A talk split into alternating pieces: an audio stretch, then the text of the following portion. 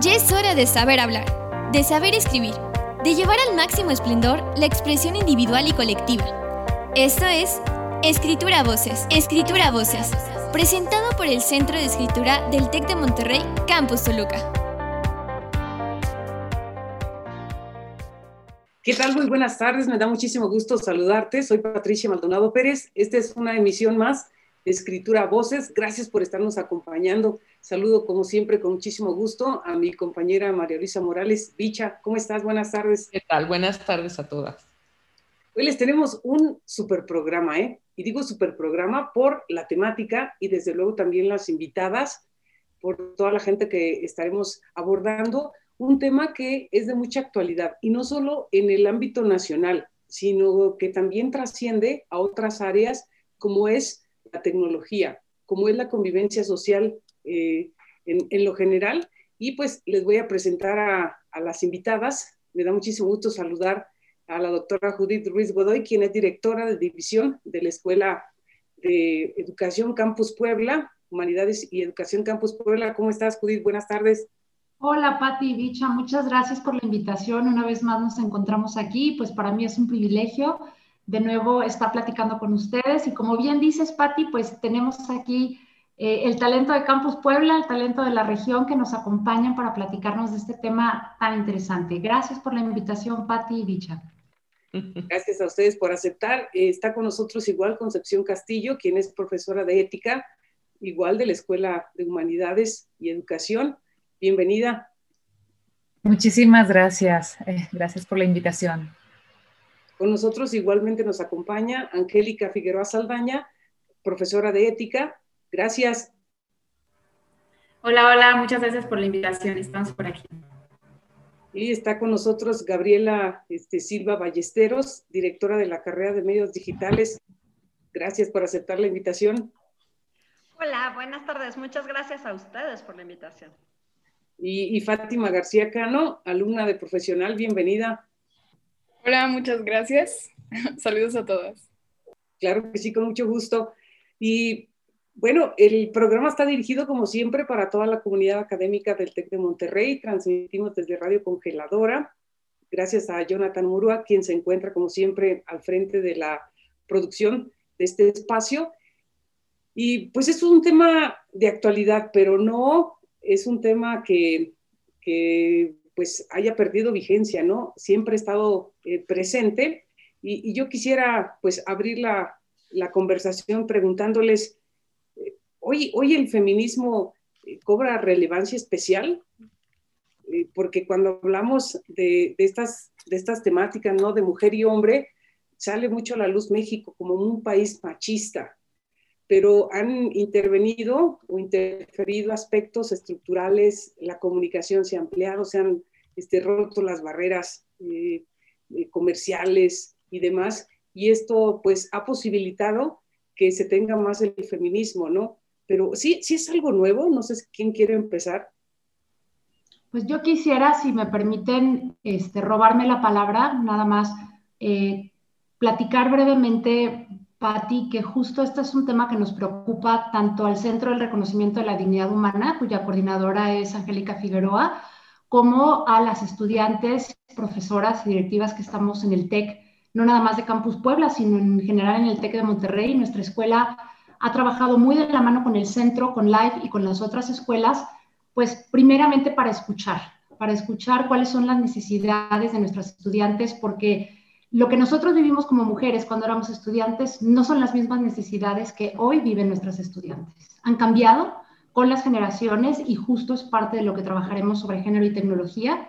Y pues con esta participación que me robo la palabra, también quisiera que fuera mi única participación, porque de verdad Fátima, Gaby, Angie, Connie, eh, son mujeres muy talentosas que tienen mucho que decirnos en esta tarde. Entonces, te regreso la palabra, Patti, o a quien guste tomarla, y gracias por este espacio que para nosotros es sumamente importante. Gracias, Patti.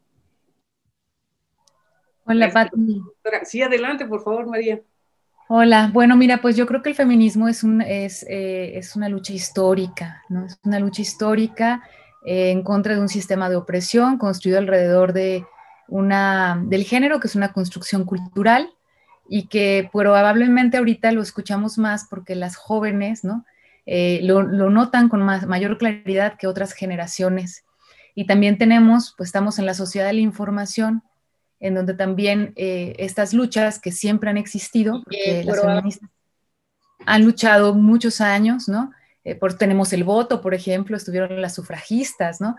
la cuestión es que no había internet y ahora pues tenemos internet y tenemos un grupo de jóvenes que tienen acceso a, estas tecnologías. O sea, obviamente no todas las mujeres tienen acceso a estas tecnologías, pero una buena parte de la población en, México y en el mundo y en América Latina están movilizándose, eh, aprovechando estas tecnologías de la información. A lo mejor por eso ahora lo escuchamos más, pero hay una lucha maravillosa de la cual nosotras también este, somos beneficiarias como académicas. Además, yo quisiera también decir que creo que hay un espacio para esa voz, ¿no? Que anteriormente no es que no hubiera esa lucha, sino que la voz era tal vez más acallada. El ir creciendo en, los derechos de la mujer ha dado más espacios para que este tipo de conversaciones sean mucho más públicas. Y no que históricamente no lo hubiera habido, pero no había tanto espacio como se ha eh, ido ganando a lo largo pues, de la historia para llegar a este momento sin decir que no nos falte ganar espacio, ¿no? Ah, o sea, el camino hace falta andarlo, pero la parte que se ha hecho nos ha hecho llegar al punto de que se pueda conversar como un tema público y como un tema político y de diferentes esferas que antes pues no era posible. Yo podría aportar, eh, me viene la palabra discurso, ¿no? En un texto de Michel de Foucault, en El sujeto y el poder, ¿no? Al final creo que eh, el movimiento feminista hoy en día quiere más fácil acceso al discurso, ¿no? Al discurso y no desde esta visión de ejercer un nuevo poder que sería prácticamente el mismo fundamento del sistema patriarcal, ¿no? Jerarquizado, ¿no? O sea, sino más bien es, hay, un, hay un acceso más fácil a través, por ejemplo, de la tecnología, donde nuestra voz se escucha más, ¿no? Y en definitiva estas nuevas generaciones toman el discurso sin con menor miedo, tal vez. O sea, yo creo, yo me un poco millennial, ¿no? Y todavía yo siento que mi generación es como sí, pero no, no. Y, y, quienes vienen un poquito abajo, ¿no? es como hacemos nuestro el discurso y, tenemos más acceso a compartirlo a través de las redes, ¿no? Entonces no es como que no había antes, ¿no? Pero hoy en día es más fácil acceder a poder transmitir nuestra voz a través del discurso y las redes, ¿no? Creo que esa sería una resonancia que me llega de lo que comentan mis compañeras. Sí, muchas gracias. Y bueno, preguntarles, ¿no? Eh, yo he tenido la oportunidad ya de tomar cursos ahí con el, con el Centro de Reconocimiento de Dignidad y verdaderamente que se te expande la mente, ¿no? Porque hay, hay cosas que te das cuenta que tienes que modificar desde lo que piensas, lo que haces, y no solo como profesor, sino que trasciende ya a tu vida cotidiana y la manera en la que te expresas y cómo se usa efectivamente ya también en el discurso escrito. Yo este, te preguntaría, Angélica, como coordinadora de este centro, ¿qué, diferenciaciones eh, habría que hacer hoy o qué información deberíamos tener claro, ¿no? Para, pasar a, una nueva etapa, para ampliar nuestra visión en materia de, de cómo vemos y entendemos a la mujer.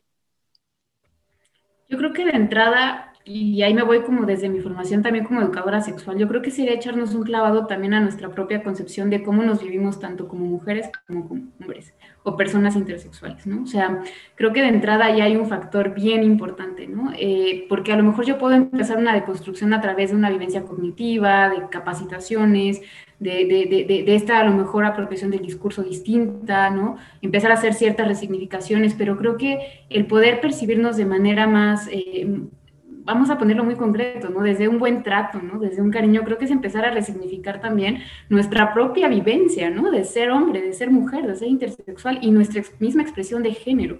yo creo que empezaría un poco desde este clavadito a nosotras mismas, ¿no? Desde este clavadito a nosotros, nosotros mismos. Entonces yo creo que ese es un factor importante y por otro lado también la apertura y el respeto a nuestro propio ritmo. ¿no? Yo creo que algo que me ha encantado de trabajar en el Centro de Dignidad Humana es precisamente ese punto en el que lo principal o el foco es la dignidad del ser humano, ¿no? de la persona. Y a partir de eso, pues vamos respetando el ritmo, ¿no? Ahora sí que el timing de cada quien en ese proceso de deconstrucción, pero no nos quedamos paralizados, o sea, o paralizadas, ¿no? Vamos caminando y, yo creo que esa es la visión, ¿no? del centro en torno a cómo podemos empezar a generar pues estas resignificaciones en torno a lo que es ser mujer, a lo que es ser hombre y sobre todo a lo que es ser persona, ¿no? Y cómo nos estamos de alguna manera eh, aportando, ¿no? Hacia un sentido de comunidad y de cuidado, ¿no? Apenas escuchaba de Brigitte Vassal, una autora que me fascinó, este, la ética del cuidado, ¿no? O sea, como desde esta ética del cuidado, independientemente de, nuestro sexo biológico, de nuestra expresión de género. Y yo creo que esa es la mirada que, que me gusta mucho, o la que yo percibo, he percibido del Centro de Dignidad Humana, y que creo que vamos caminando hacia él. Bien, y, y, bueno, preguntarle también a ti y a las demás, ¿de qué manera se manifiesta en la actualidad eh, la expresión de género, la sexualidad y la diversidad, y especialmente a través de la tecnología? Quien guste, eh, con toda confianza, adelante. Pues justamente creo que es un tema árido y, y, el silencio fue justo, ¿no? Como un preámbulo a lo árido que puede ser el tema. Ciertamente creo que uno de los campos donde hace falta mucho más interacción o donde hace falta mucho más igualdad en cuestiones de género es el campo de la tecnología. Y creo que tiene que ver con muchísimos factores, no, no solo con, con las desigualdades que hay en otros campos, sino con esta construcción social de ciertas carreras para hombres y ciertas carreras para mujeres, que con esta construcción también de, eh, por ejemplo, hablando desde el campo del audio, que es lo que nosotros trabajamos, ¿no? O sea, cómo una mujer va a estar a las 3 de la mañana en un estadio sola cargando bocinas porque es una mujer. Entonces, eso se refleja muchísimo, pues, digamos, desde la construcción que tenemos de niños, ¿no? A, las niñas les regalan una muñeca y a los niños les pueden dar hasta el set de herramientas y todo, que, que los va como poniendo en un ambiente mucho más hacia lo técnico, lo tecnológico, y a las mujeres un poco se, se les aleja y, y, es esta imagen como de la delicadeza, del cuidado, de la sensibilidad, que eh, de repente en esa construcción social las mujeres no se han acercado tanto a la tecnología o eh, disparmente en números, ¿no? O sea, no hay una construcción desde ese lado, y mucho menos, eh, digamos, con, roles, ¿no? Si yo les pregunto, díganme la mejor ingeniera mecánica que conocen, o quién es así, pero o el CEO de alguna empresa tecnológica que sea mujer, la verdad es que pocos vamos a poder nombrarlos, ¿no? Entonces, tanto la visibilidad de los roles de las mujeres que sí están siendo muy importantes en tecnología, como esta construcción social de que ciertas cosas son para hombres y ciertas cosas son para mujeres, han afectado mucho el campo de la tecnología. A lo mejor un poco este, en la misma tenor de Gaby, eh, yo diría que, y por eso me quedé callada cuando preguntabas, porque creo que hay como capas, Patti. Eh, por ejemplo, está el, el, el ámbito de la representación, o sea, es decir, a través de las tecnologías de la información, con esta comunicación bidireccional podemos construir sentidos de contrapoder, en donde probablemente pueda, bueno, hay comunidades, ¿no? Comunidades de la diversidad sexual o formas en las que nosotros nos representamos de maneras distintas y que ahora también, como decía eh, Angélica, podemos tomar el discurso, tomar la palabra como usuarios de las diferentes redes sociodigitales y proponer eh, representaciones alternas, ¿no? Y eso es una, es una capa pero creo que eh, la otra capa que es muy interesante, que es un poco lo que dice Gaby cuando dices, ¿quién es, ¿dónde están las ingenieras programando? Y ahí también tiene que ver del otro tipo de lenguaje. O sea, no es solamente el tomar, eh, o sea, es discurso, pero no es como el, discurso, eh, el texto, ¿no? sino es el programar la infraestructura, ¿no? Programar las redes, ¿no? ¿Quiénes son los dueños de las empresas y quiénes son los programadores? Eh, por ejemplo, estaba leyendo hace poco un paper que es, una investigadora que hacía eh, un análisis de los sinónimos que te arroja Word, ¿no? Y, encontraba este, pues machismo en estos, en estos este, sinónimos, ¿no? De repente había sinónimos que no eh, había mujeres o al revés, hombres, o etcétera, ¿no? exitoso, un, hombre exitoso o así, ¿no? Entonces, y cómo Word ha ido corrigiendo, por eso que te habla de que quien está programando, no, están las mujeres programando. Entonces, creo que ahí hay, este, cuando hablamos de cómo podemos expresarnos o cómo, bueno, hay muchas cosas todavía que tenemos que, que este, eh, pues, caminar. Y todavía hay una capa más profunda, ¿no? Eh, que diría que es esta, esta propuesta del, del ciberfeminismo, en donde, en donde habla que en, lugar de que rechacemos a la tecnología, nos podamos eh, desarrollar en la tecnología y podamos incluso abolir el género, ¿no? Toda esta propuesta del cyborg de Donna Haraway, en donde es muy transgresora y está, em, considera de manera muy optimista que la tecnología incluso puede llegar a ser algo que desborde la construcción de género que del patriarcado con, este, con esta figura del cyborg, ¿no? Entonces, bueno, hay como muchas capas en donde podríamos hablar de, cómo podemos eh, aprovechar para la liberación de las mujeres y la tecnología. Bueno, y también se me vino a la mente y preguntar, ¿no? ¿Cómo eh, tratar de impactar al mayor número de gente? Porque muchas veces esto que nos están diciendo ustedes se queda en, lo académico, se queda en ciertos sectores de la sociedad y, suele ser en en gente pues de quizá de, menores recursos o menos posibilidades económicas, donde predominan este tipo de, estereotipos, de estigmas hacia la mujer. Totalmente. Bueno, ah, en algún momento me gusta mucho tu, tu, pregunta, Patti. Y bueno, en algún momento me, me, tocó precisamente tener intervenciones en poblaciones de mujeres que habían sido violentadas o detectadas como una población donde la presencia de la violencia de género era impactante, aquí en dos pasos de Cholula, ¿no? Eh, también en comunidades por ahí sociales en Chiapas.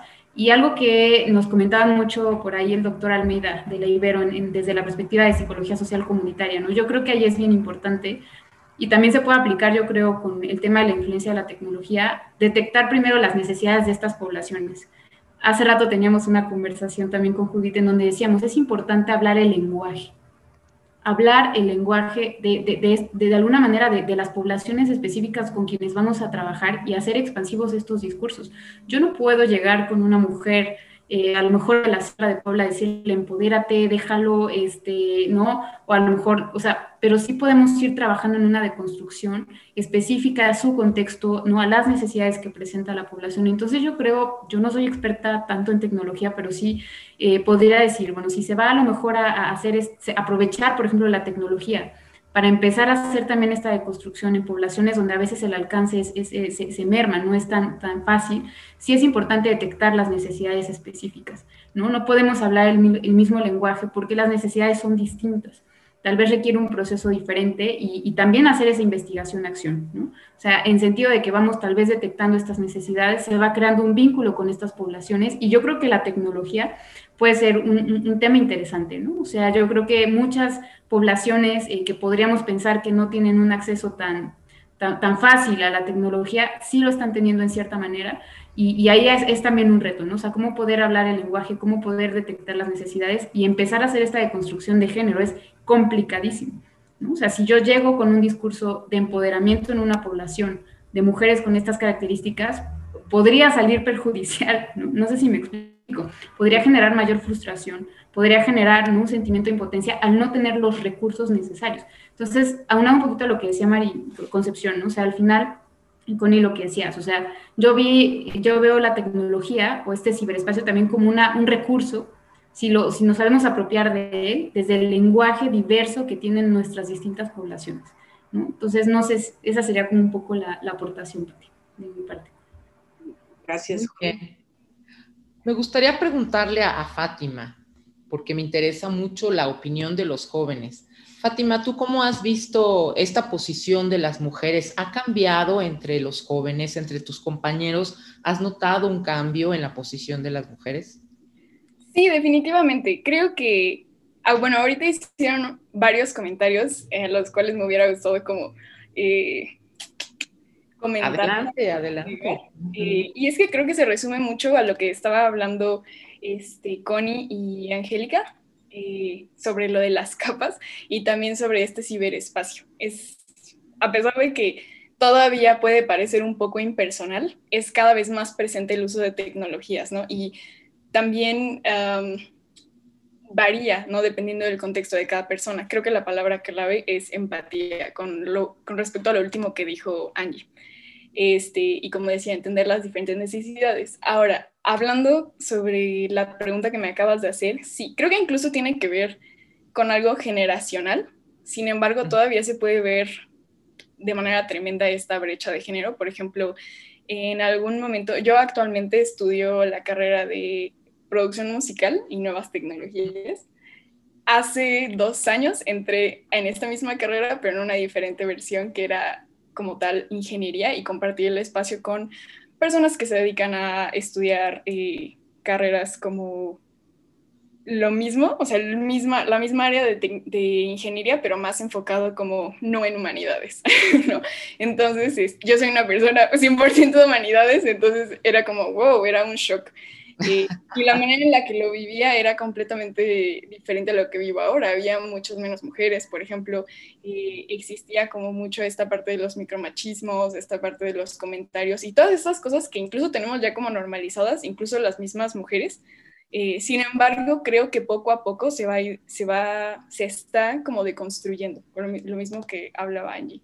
Pero sí es un trabajo muy difícil porque es algo que está normalizado desde el sistema, o sea, es, ya lo tenemos como a raíz y retomando lo que decía Gaby, es algo que tenemos desde que nacemos, es casi imposible, bueno, no imposible, pero sí es algo que tenemos ya muy programado desde el inicio, esto de los roles de género.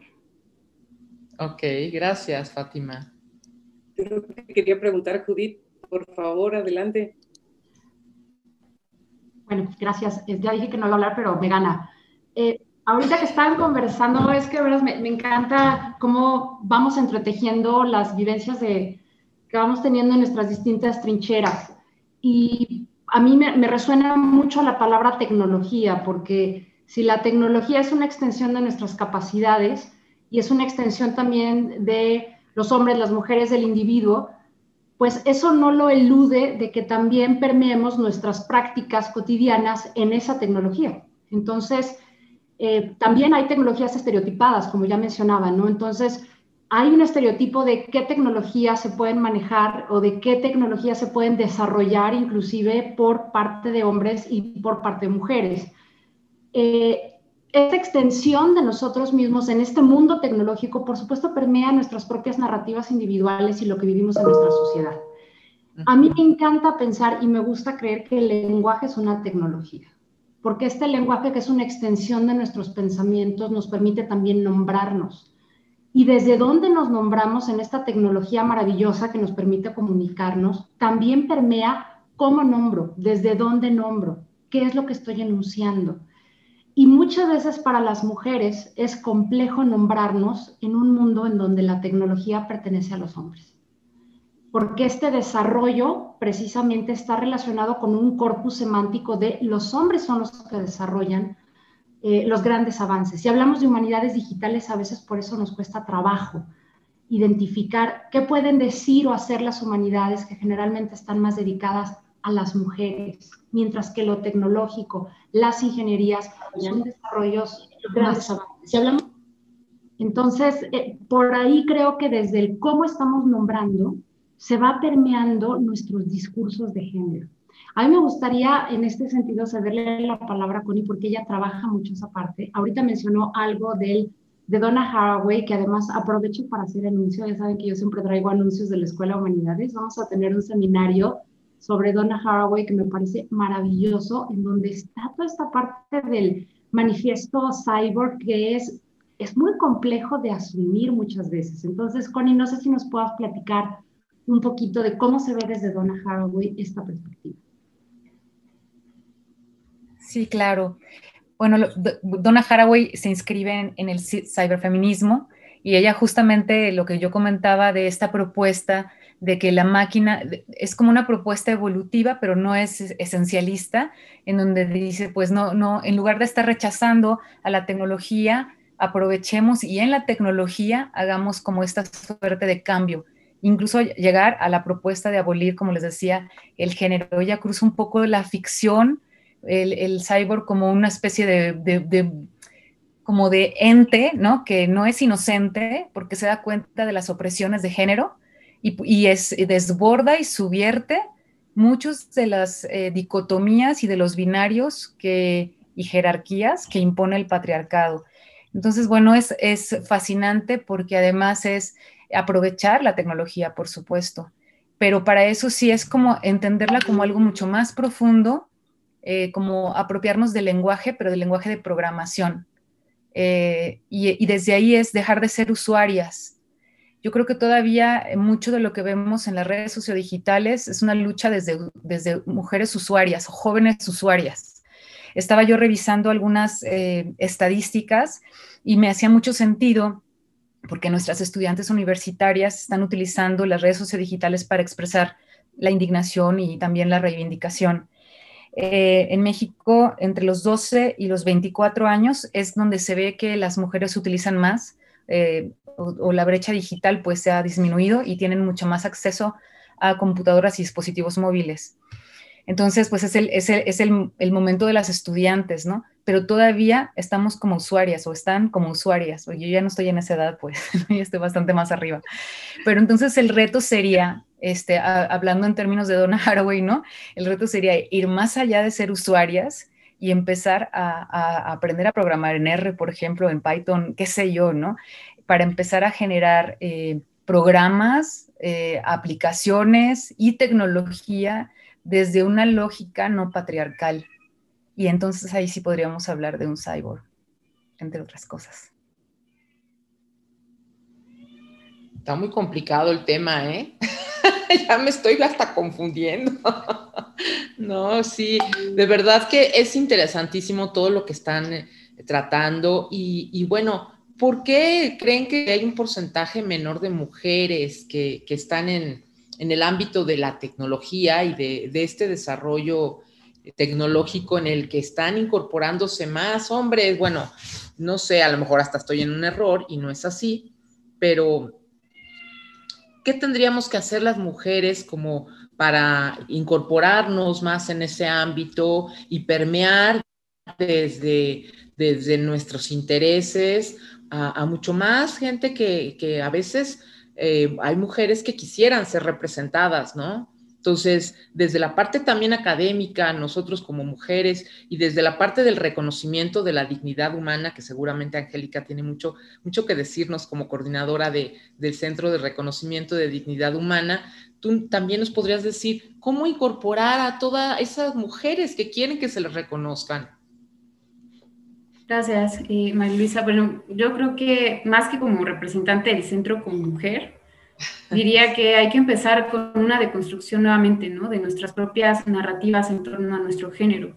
Eh, si yo a lo mejor, o sea, escuchaba, ¿no? Un poco lo que decía Connie, o sea, desde esta, hacer como una nueva lógica ¿no? Que ese es el cyber, ¿no? O sea, a partir ya no solamente ser usuarias, sino ser proactivas, o sea, proactivamente creadoras, ¿no? De esta lógica, de este lenguaje cyber y a, través de eso generar también de construcción, pues creo que para hacer una nueva lógica hay que vaciar el vaso, ¿no? Hay que vaciar un poco el vaso eh, eh, o la cajita de la construcción sexogenérica que hemos ido teniendo a lo largo de nuestra vida y, en, y en ese proceso empezar a darnos permiso, ¿no? Empezar a darnos permiso primero a nosotras de explorar estos ámbitos, ¿no? A veces también desde nuestros mismos sistemas familiares, donde se han como fortalecido estas narrativas, es, no, pues tú, ¿cómo vas a estudiar eso, no? O sea, para ti son las humanidades, o sea, todavía se siguen escuchando a veces estos discursos, cada vez menos, pero entonces yo creo que es empezar por esa deconstrucción, ¿no? De, de una misma, y yo creo que la palabra convence, pero el ejemplo arrasa. Y con ese ejemplo proactivo, pues también ir haciendo este llamado, ¿no? O sea, de alguna manera este llamado a que, a que más chicas, más mujeres empiecen a dar el permiso de ser eh, participantes activas en la creación ¿no? de estas nuevas formas de ser mujer y estar en el mundo. Y también a, a través de, de, las narrativas, a través de los discursos, a través de la academia, a través de, la misma experiencia, ¿no? de empezarnos, yo diría, me viene esta palabra, de construcción, darnos permiso y generar llamado. ¿no? Sea, creo que por ahí yo le, aterrizaría, ¿no? Y, y, y, ahí, pues, obviamente, cómo generar estas resignificaciones en torno al género, pues informándonos también, ¿no? Y detectando qué, qué, qué, narrativas tal vez siguen haciendo ese peso desde la parte también profesional, empezar a hacer esa resignificación para hacer nuevos llamados, ¿no? Sería como un poco lo que me llega ahorita. Yo quisiera comentar como de las cosas que creo que podríamos hacer es fomentar que, las que jóvenes estudien eh, ingeniería, ciencias, matemáticas. Es decir, este tanto hacer acciones afirmativas para, pues para, que, para que estudien y también entre las, entre las jóvenes, por ejemplo, Fátima y tus compañeras, ¿no? Fomentar el estudio de, o, el aprendizaje de programación, no importa qué carrera tengas. Es importante porque vivimos en la sociedad de la información. Entonces creo que eso podríamos hacer.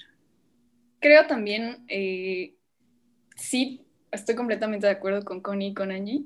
Eh, yo las amo, soy sus fans desde hoy. este, sí es partir desde una deconstrucción tanto personal, eh, observando el entorno. Creo que todo esta parte de construcción tiene que ir desde lo empírico hasta la teoría, ¿no? También tienen que ir de la mano y creo sobre todo que es un trabajo colaborativo, ¿no? Es algo que le toque únicamente a, a uno, porque yo puedo intentar como deconstruirme y así, pero si yo estoy en un entorno en el que tampoco se me permite eh, desarrollarme, ¿no? En un entorno en el que tengo maestros que me dicen como de, no, es que, uy, ya va a empezar la señorita, ¿no? Uy, es que no le sale programar tal Arduino porque seguramente está en ese momento del, día, del mes, ¿no? Eh, cosas así, es trabajar de manera colaborativa, ¿no? Y cada quien hacer, siempre he dicho esto, ¿no? Nosotros somos responsables de lo que decimos, de lo que, de lo que pensamos y de lo que hacemos, ¿no?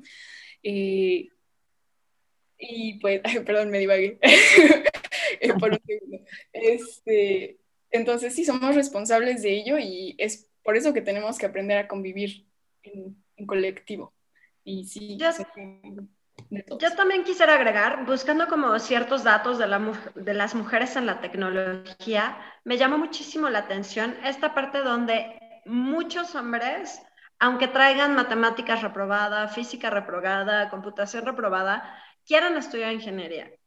Y a las mujeres que traen bajas calificaciones, por ejemplo, es como, no, tú no eres buena para eso cuando el 50% de los hombres que entran a una carrera tecnológica traen bajas calificaciones.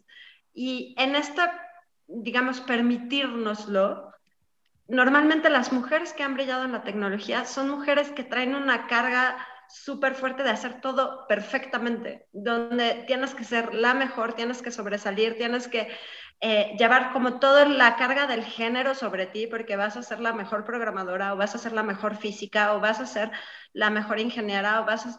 Y entonces todas estas mujeres que sobresalen son verdaderamente porque eh, traen todo perfecto, ¿no? Y entonces se piensa muchas veces que una estudiante mujer que pretenda hacer algo de ingeniería tiene que ser esta persona que tenga calificaciones perfectas y que tenga unas competencias desarrolladas mucho más allá que las de sus compañeros. Y creo que en esa permitir deberíamos también inculcar eso, ¿no? No necesariamente tienes que ser ni la mejor, ni la más perfecta, ni la que tenga 10 en matemáticas, ni en física, ni en programación, ni en todas estas materias que preceden a la educación superior, para que tú puedas ser programadora, para que tú puedas ser ingeniera, para que tú puedas ser eh, matemático, físico, no sé, la, la, tecnología que requiere.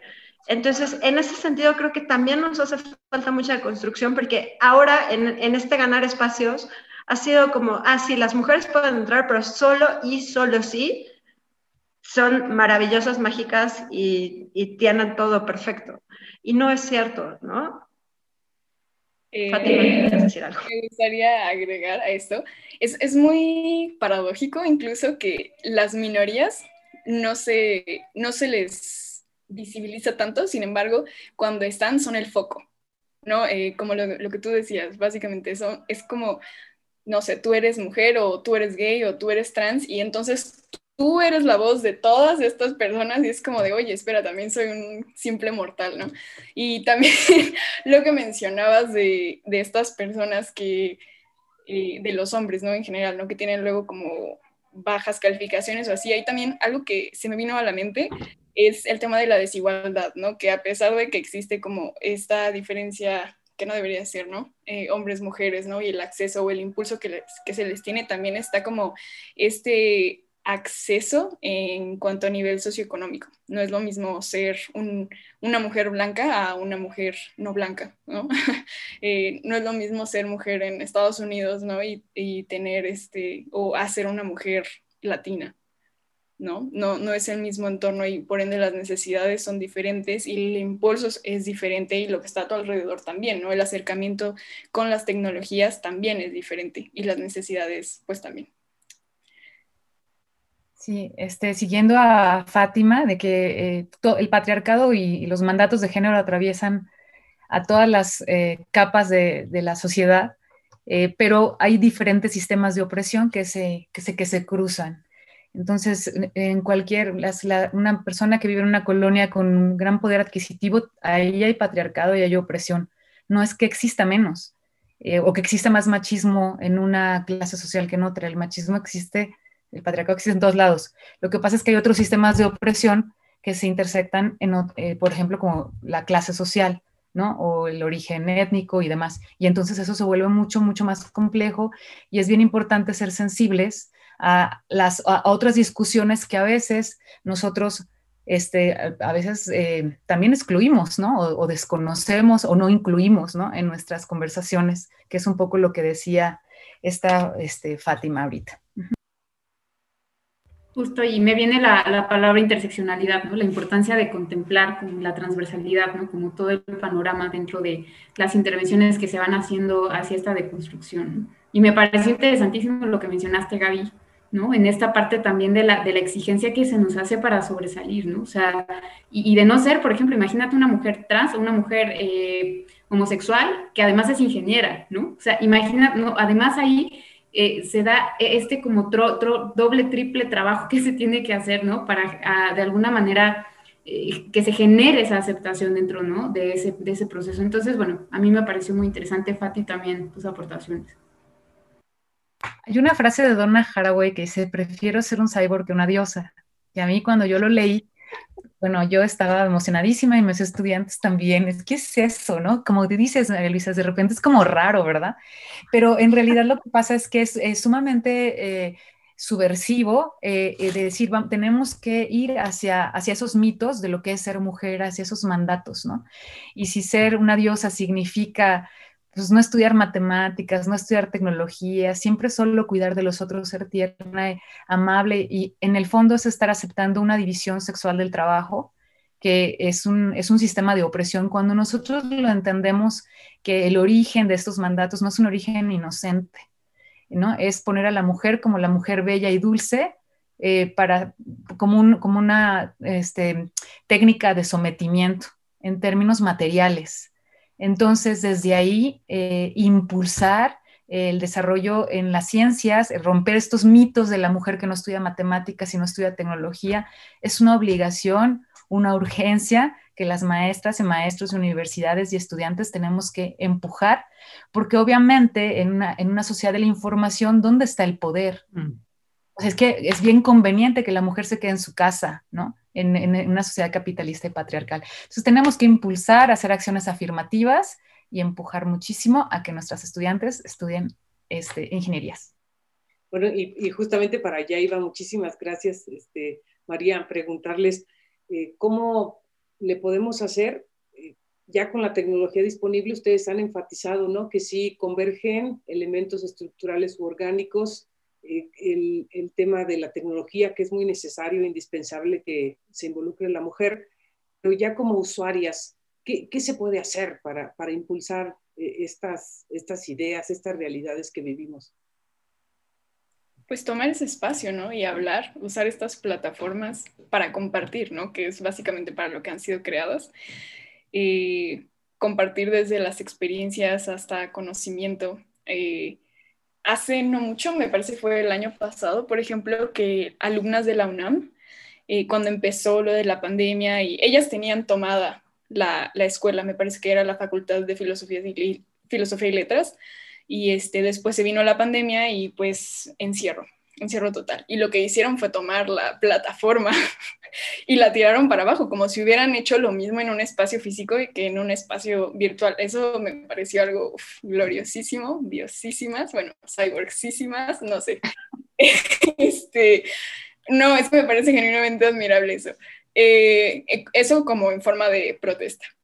Y pues básicamente tomar estos espacios, adueñarnos de ellos. No me gusta la palabra empoderamiento porque tengo ahí un bueno, eso es más personal, ¿no? Pero bueno, como dicen, lo personal es político, un issue muy grande con este tema del poder, pero pues es que está presente. y pues básicamente podemos tomar estos espacios para hablar de ello. Me parece muy interesante esto porque la geografía hoy en día para las generaciones es una geografía más cibernética que una geografía mucho más presencial. Entonces, ese comentario de Fátima me parece muy interesante porque eh, esta visualización de un espacio cibernético como, como el espacio de interacción, creo que no lo tenemos que perder de vista. Sí, a lo mejor el primer paso es, es el paso de usuario, pero ha sido así con los diferentes lenguajes, ¿no? Originalmente el uso del lenguaje era eh, mucho más patriarcal y poco a poco se ha vuelto una, eh, eh, no sé, como una adquisición más de todos los géneros y mucho más abierto. Si en ese sentido la geografía, hablando como de una cibergeografía, se puede volver un espacio más colectivo, donde podemos incluir a todas, todos, todes, todos los que estamos y podemos convivir en este espacio empático y hacerlo nuestro, esa representación del lenguaje tecnológico se va a volver como la representación del lenguaje que hoy en día utilizamos. Y en ese sentido podría ser el lenguaje musical, podría ser el lenguaje matemático, podría ser el lenguaje tecnológico. En todos estos diferentes lenguajes que se han vuelto eh, fundamentales entre los humanos, creo que es importante sí, empezar primero a, estar en ese lenguaje, pero después eh, apropiárselo, ¿no? Y tener y generar espacios para todos, porque tampoco se trata de desterrarlos unos a otros, sino finalmente de convivir en estos espacios. Entonces me parece muy interesante la parte como de una geografía cibernética para todos. Tenemos eh, una pregunta de, perdón, eh, perdón, tenemos una pregunta de, del público que nos están escuchando y eh, Consuelo Murillo pregunta que ¿quién, quién promueve el patriarcado. Dice, ¿la misma mujer o quién lo promueve? Bueno, a ver, o sea, ahora sí que el discurso, ¿no? Y, el discurso en quien ejerce poder, o sea, el discurso del sistema patriarcal ejerce poder en niños, niñas, adolescentes, mujeres, hombres, eh, personas intersexuales, o sea, al final yo creo que quien lo promueve, quien lo, o sea, pues ese el discurso, ¿no? Y bueno, ahí podríamos generar muchísimas reflexiones históricas, etcétera, etcétera, pero a mí me viene como esta, esta aportación, ¿no? también hay, hay capas, ¿no? Este, Patricia Gil Collins habla por ejemplo, del dominio de las instituciones, ¿no? estructural, ¿no? Este, también de cómo se gestionan eh, los mandatos de género, eh, que también sería, bueno, parte de las instituciones, pero quiénes son los gestores de, esas, de esos mandatos, y la hegemonía, que es la cultura en la que participamos todos y todas. Entonces, pues realmente es todo un, un entramado muy complicado. Yo le diría a Consuelo, Consuelo, lo reproducimos todas y todos, ¿no? Eh, muchas veces hasta en nuestra contra, ¿no? A veces a, nuestras hijas, ¿no? Este, les, les mandamos, eh, les hacemos unos mandatos para hacerlas sufrir en el futuro y no nos damos cuenta. Pero eh, sí, no es una cuestión de hombres contra mujeres, eso es como muy importante de decir, es, una, es un sistema patriarcal que nos lastima a todos y a todas, ¿no? Y que lo reproducimos todas y todos a través de las instituciones y de la cultura hegemónica. Tengo una pregunta, si me dan chance nuestras locutoras. Por favor, adelante, con mucho gusto. Pues eh, ahorita que estamos platicando que en general las mujeres somos más usuarias y que los hombres son los encargados de diseñar estos espacios, estas plataformas tecnológicas, que finalmente es una extensión y una reconfiguración del mundo que nosotros habitamos.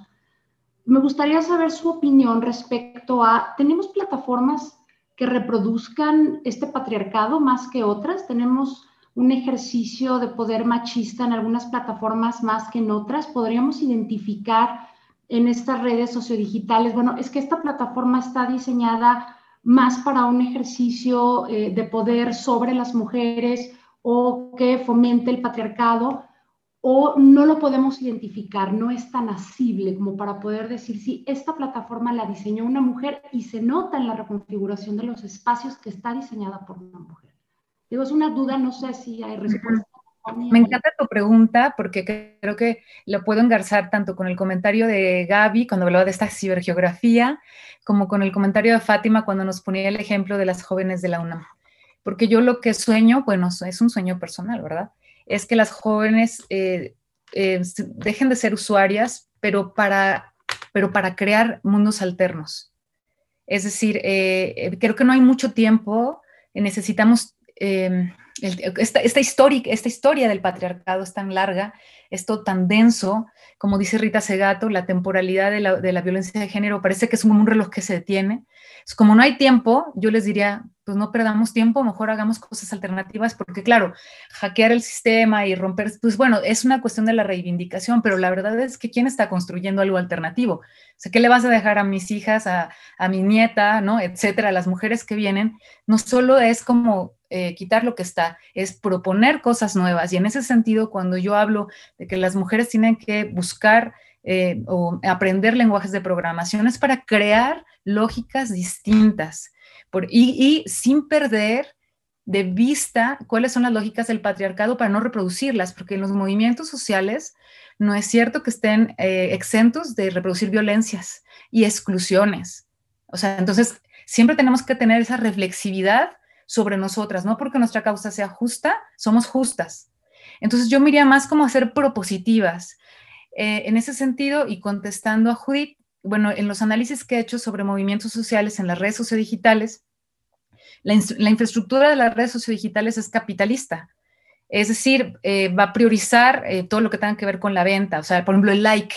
Vamos a ponerte esta data, esta metadata, like. Pues eso es para que puedas monetizar en cualquiera de las, de las redes sociodigitales. Pero, pero yo me acuerdo cuando yo estudié YouTube hace algunos años, tenía un criterio que era el compartir.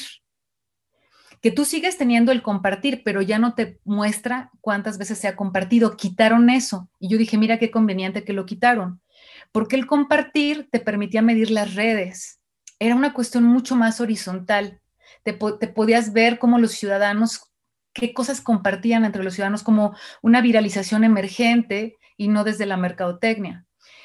Eso lo quitaron. Entonces yo te diría, bueno, qué padre sería que hubiese mujeres que estén programando cosas, redes, etcétera, que tengan empresas que pudieran desde la ética del cuidado, sin quitar la ética del cuidado, de, este, ¿cómo les diría? Poniendo en la mesa lo que nosotros tenemos, como es este, este cuidado de las relaciones, estas lógicas de, de generar comunidad.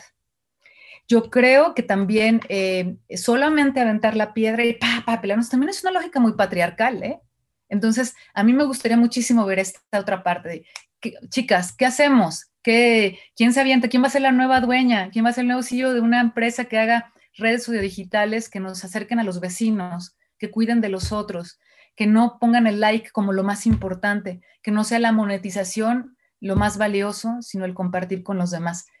Yo no conozco una todavía, Judith, pero ahí está la innovación social, ahí me encantaría ver algo. Oigan, y ya que lo están este, comentando, un, fenómeno que recurre este, o, que se presenta recurrentemente es sobre la violencia. Y, en el caso de la tecnología, pues ahí está vigente. ¿Qué, podemos hacer para, para, evitarla o para contribuir a que no se, no se siga dando? Bueno, eh, yo ahí, bueno, quisiera aportar a lo mejor un poquito desde la, la, teoría, nuevamente, ¿no? Desde una visión de la sexualidad integral. Yo creo que ahí, pues, empezar con narrativas distintas, ¿no? O sea, hablamos hace rato también del lenguaje inclusivo en una reunión, o sea, desde los mensajes que se ocupan, cómo cómo, transmitimos mensajes, qué palabras estamos eh, de alguna manera ocupando a través de, este uso de la tecnología y salir ya de esta visión que, refuerza los estereotipos de género, ¿no? O sea, esta teoría desde la UAS ya no está, ya es arcaica, ¿no? O sea, ya ni siquiera se usa para el estudio de la sexología ni educativa ni clínica, ¿no? Entonces, empezar también ahí a resignificar un poquito desde el lenguaje, eh, es lo que, lo que ahorita podría como aportar y, también me, me, quedó mucha resonancia, yo soy fan de todas las que estamos aquí compartiendo con ¿no? Un poco también desde no repetir estos, estos, estos esquemas patriarcales, ¿no? Eh, yo creo que va a ser difícil salir de la jerarquización de la competencia, de la confrontación, pero sí podemos empezar a hacerlo distinto, ¿no? repetir con los mismos cimientos. Y yo anexaría también eh, un poco, aunado a lo que preguntas, Pati, para contrarrestar pues la violencia de género en la tecnología, en las redes, pues educación también, ¿no? Educación teórica experiencial, o sea, que podamos reeducarnos en, cuestiones también de, sexualidad, ¿no? De, cómo nos estamos relacionando en la parte interaccional, entender que la sexualidad no solamente es eh, la parte reproductiva, también es el vínculo, al menos desde el modelo holónico, el género, ¿no? Cómo me percibo y desde ahí, desde esa eh, también educación, desde esta, eh, desde esta deconstrucción, pues empezar a hacer cosas distintas desde cómo nos hablamos en las redes, ¿no? Yo todavía veo, por ejemplo, en Instagram, ¿no? Cómo se le da el peso a la pareja, cómo se le da el peso a estos, de alguna manera, estereotipos de lo que debe ser el amor, de lo que debe ser, ¿no? Como una imagen de una mujer fit millennial, ¿no? De lo que debe ser. Entonces yo creo que desde ahí, desde las imágenes, las narrativas que ocupamos, pues generar invitaciones distintas, como decía Fátima, que, generen ese sentido más de horizontalidad de comunidad y, de resignificación en torno a la misma sexualidad y el género.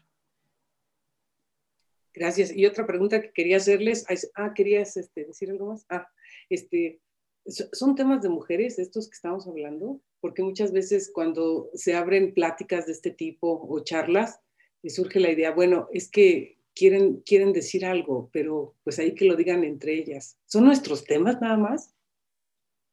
Creo que definitivamente no, no son temas únicamente de mujeres.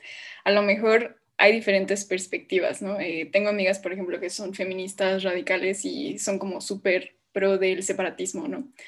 Y en contraste también tengo amigas que son feministas interseccionales y dicen como de, bueno, pero es que entonces si vas a ser separatista, pues entonces de qué te sirve el feminismo, ¿no? Si lo que uno intenta es unir, ¿no? Eh, convivir en, en colectivo, lo que mencionaba hace rato. Entonces, definitivamente creo que no. Sin embargo, a lo mejor la, la perspectiva y la acción, o bueno, la, lo que se puede hacer, eh, depende desde diferentes áreas, ¿no? Eh, sí creo que, por ejemplo, esta idea de que es que los hombres no pueden eh, comentar sobre el feminismo, ¿no? Porque no es un movimiento hecho de ellos, para ellos, etcétera. Creo que sí comparto actualmente, tal vez después cambie de opinión, me parece completamente válido. este, actualmente creo que sí deberían como actuar, pero desde su trinchera, cada quien desde su trinchera y tratar de hacerlo para, para la mejora común.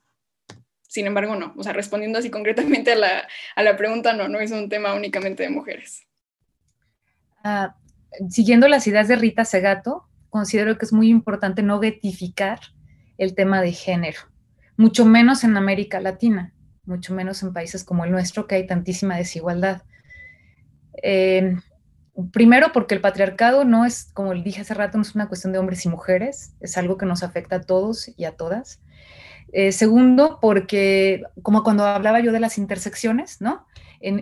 Cuando yo veo a una mujer que está eh, así como muy, muy, muy separatista, pienso que a lo mejor faltan algunas intersecciones. La gente pobre no tiene tiempo de discutir eso, ¿no? Una mujer afro, afroamericana eh, o una mujer de la comunidad negra de México no se, va, no se va a poner a discutir en su comunidad si los hombres entran o no, porque todos son pobres porque no tienen acceso a la tecnología, porque también ellos de alguna manera viven eh, un montón de sistemas de opresiones y la única forma de sobrevivir es haciendo comunidad juntos y juntas.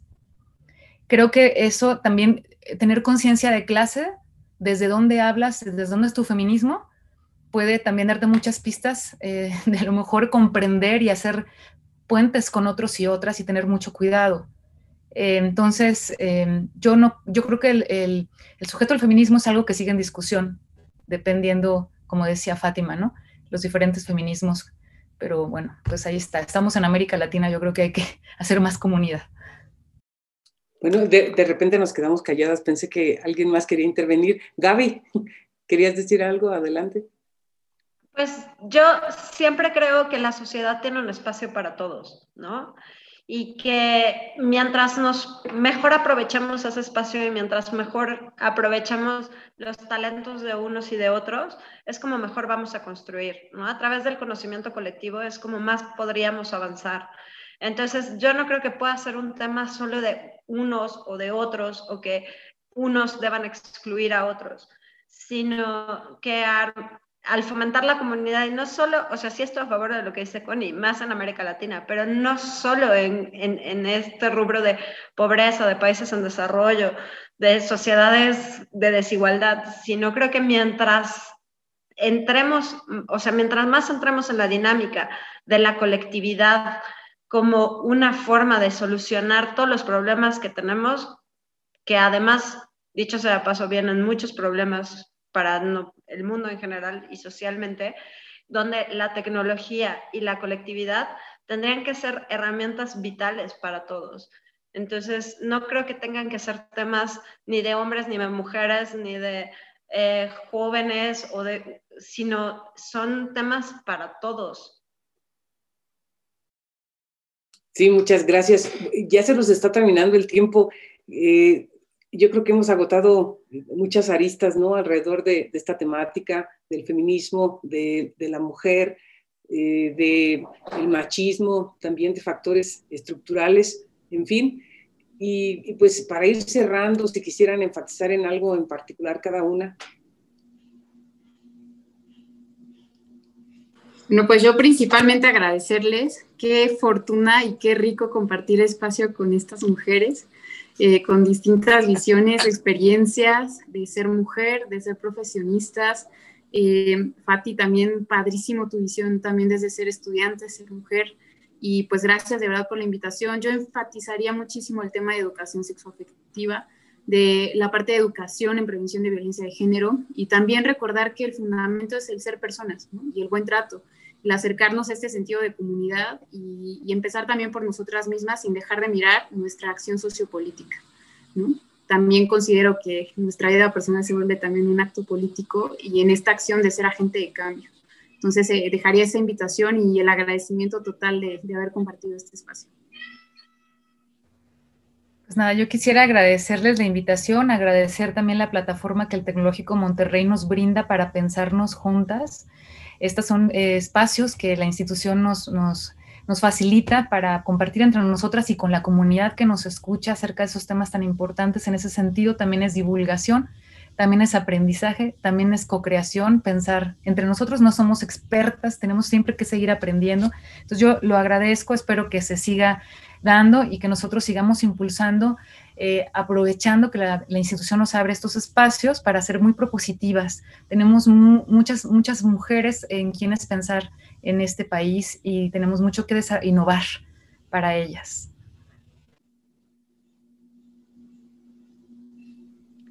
Pues yo también agradecer mucho el espacio y para mí una de las palabras fundamentales como agente de cambio es la educación, ¿no? Y creo que estos espacios generan mucha educación y que tenemos que deconstruir y seguir educando y seguir pensando y seguir construyendo. Esto es un camino y pues hay que seguir andando. Sí, al igual que, que todas, agradezco por este espacio. Eh, no quiero sonar cursi, pero agradezco a todas estas mujeres que han luchado para que mujeres como nosotras tengamos también este espacio este, me parece increíble. igual me parece increíble que siendo 20, 21 todavía sigamos hablando de esto, ¿no? Eh, no, tal vez no debería, pero me encanta la visibilización. Entonces, ¿qué tenemos ahora? Eh, muchas gracias por la invitación. Creo que me gustaría enfatizar sobre todo en, con la, en la palabra empatía, en este sentido de colectividad. Eh, y bueno, hay, muchas cosas que me gustaría decir, pero creo que nos está comiendo un poco el tiempo. Eh, usar las, la, la, palabra tecnología es muy gigante, ¿no? Engloba demasiadas cosas, pero por ejemplo el uso de redes sociales, ir más allá de ser usuarias, el apropiarnos de espacios y también tener como, repito, este sentido de comunidad. Pues yo también quiero agradecer. Muchas gracias, Patti y Bicha, por darnos voz en este espacio. Eh, pues que en efecto es del Centro de Escritura del TEC de Monterrey que nos abren las puertas para poder conversar. Y pues sabemos muchas mujeres aquí presentes hablando desde sus propias narrativas y sus propias vivencias. Y pues no puedo evitar hacer anuncios. Ustedes disculparán, pero la Escuela de Humanidades y el Centro eh, del reconocimiento de la dignidad humana junto con el Centro de Escritura, pues tienen muchos planes. Entonces, eh, vamos a continuar con los conversatorios que ya hemos iniciado en una segunda fase. Es nuestro interés continuar con programas de radio que precisamente abran estos espacios para que podamos conversar.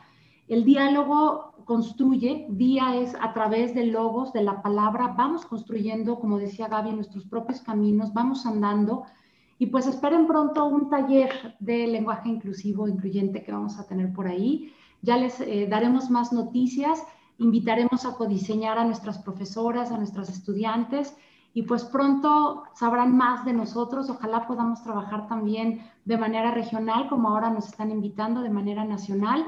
Y pues gracias por este espacio de nuevo. Gracias Connie, Gaby, Fátima, Angie, por dejarnos escuchar también su voz. De verdad es un placer sabernos que no estamos solas y que es momento también de crear, diseñar y de imaginar otros espacios posibles. Gracias, eh, Bicha, gracias, Pati, por la invitación. Bicha. Bueno, de verdad, la, invitación siempre está abierta. Me encantó eh, que, todas realmente se expresaran con su sentir, ¿no? Porque hablamos desde aquí eh, y creo que las mujeres tenemos que abrir estos espacios y es la manera, ¿no? De, poner una, eh, esta parte como personas, no, no solamente como mujeres. Eh, cuando hablaban de, de, los espacios de mujeres, yo diría de los espacios como personas y como mujeres. Porque finalmente esa empatía que tú lo dices y finalmente ya como también eh, Concepción decía, bueno, pues no repetir los esquemas, ¿no? Proponer siempre adelante. Y muchas gracias a todas de verdad por estar en este programa. Bueno, eh, también este, yo les quiero agradecer mucho. Siempre termino ganando, lo digo en cada programa porque eh, me, quedo con, con, ideas por, por cambiar, ¿no? Por eh, situaciones por pensar y ojalá y nos podamos ver en una siguiente emisión. Gracias a, a Johnny, a Jonathan Uroa en la producción de este espacio y nos escuchamos en la siguiente emisión Escritura a Voces. Amplía tu mente. Perfecciona tus habilidades para hablar y escribir. Acércate al Centro de Escritura del TIC de Monterrey, Campus Toluca. Esto fue Escritura Voces. Hasta luego.